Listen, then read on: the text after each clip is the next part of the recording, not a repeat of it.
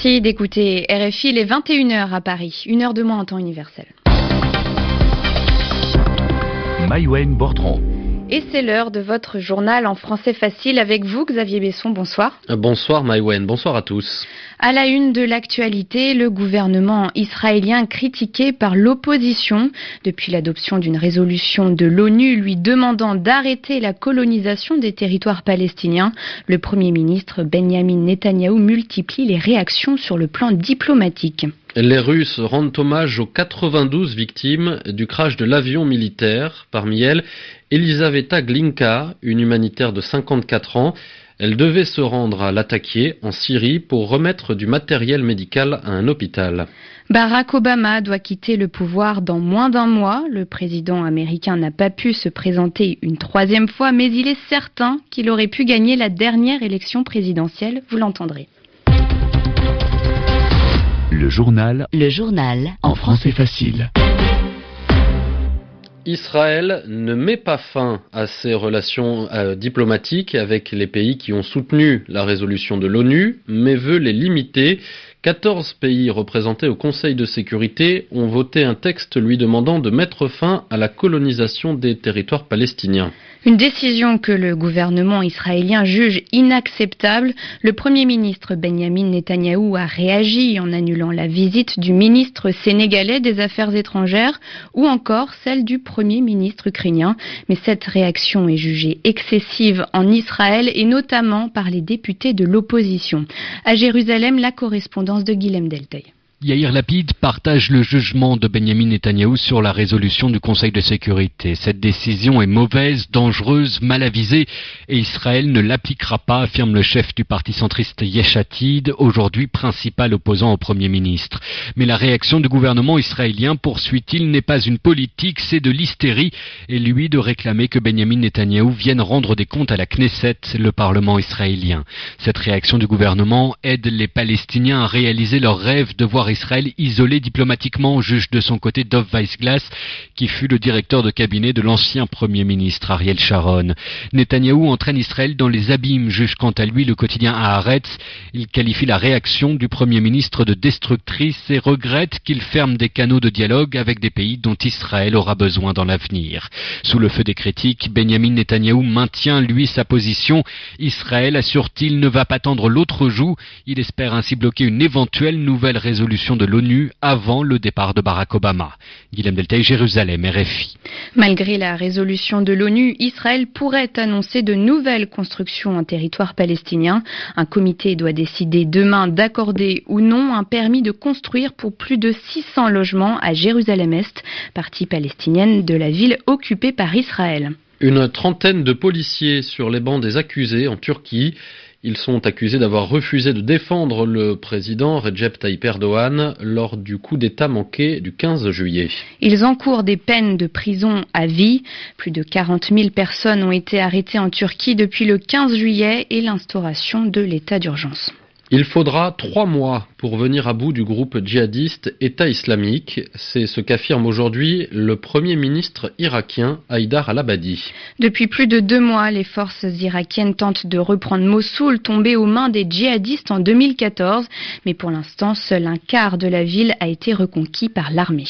Les recherches se poursuivent en mer Noire deux jours après le crash d'un avion militaire russe.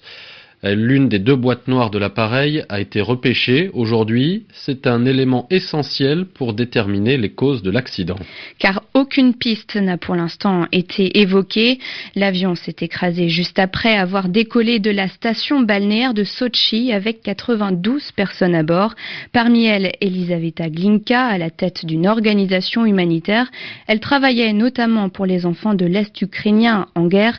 Les Russes continuaient de lui rendre hommage aujourd'hui. À Moscou, le reportage d'Étienne Bouche.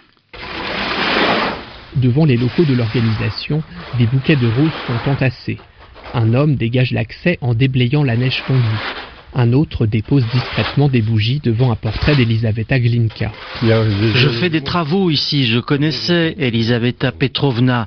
C'est quelqu'un que je respectais beaucoup. Son visage était bien connu en Russie. Docteur Lisa venait en aide aux personnes les plus démunies, notamment aux sans-abri.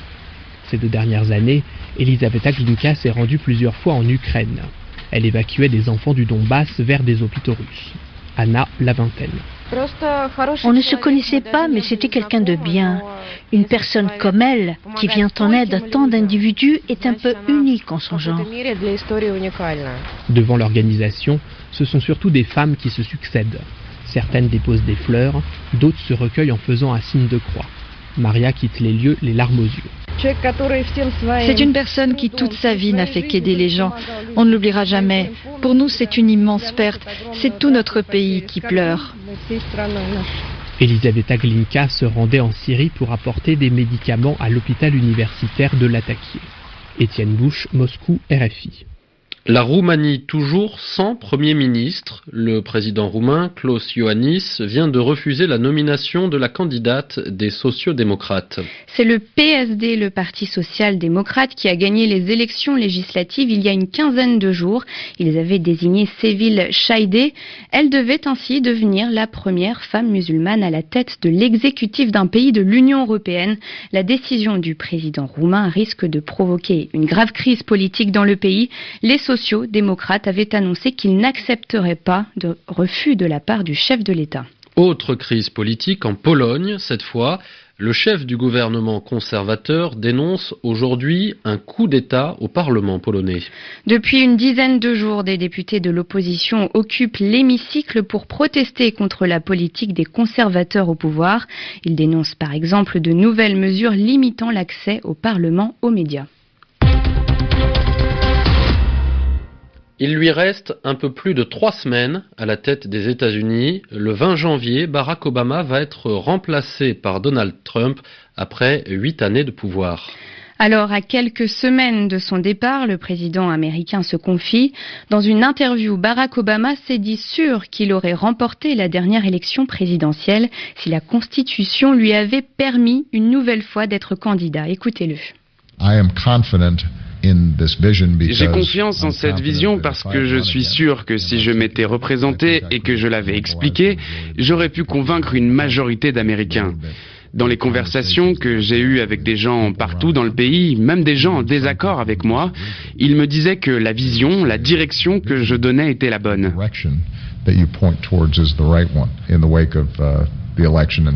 Après l'élection et la victoire de Donald Trump, beaucoup de gens ont suggéré que, d'une certaine façon, cette vision n'était en fait qu'un rêve.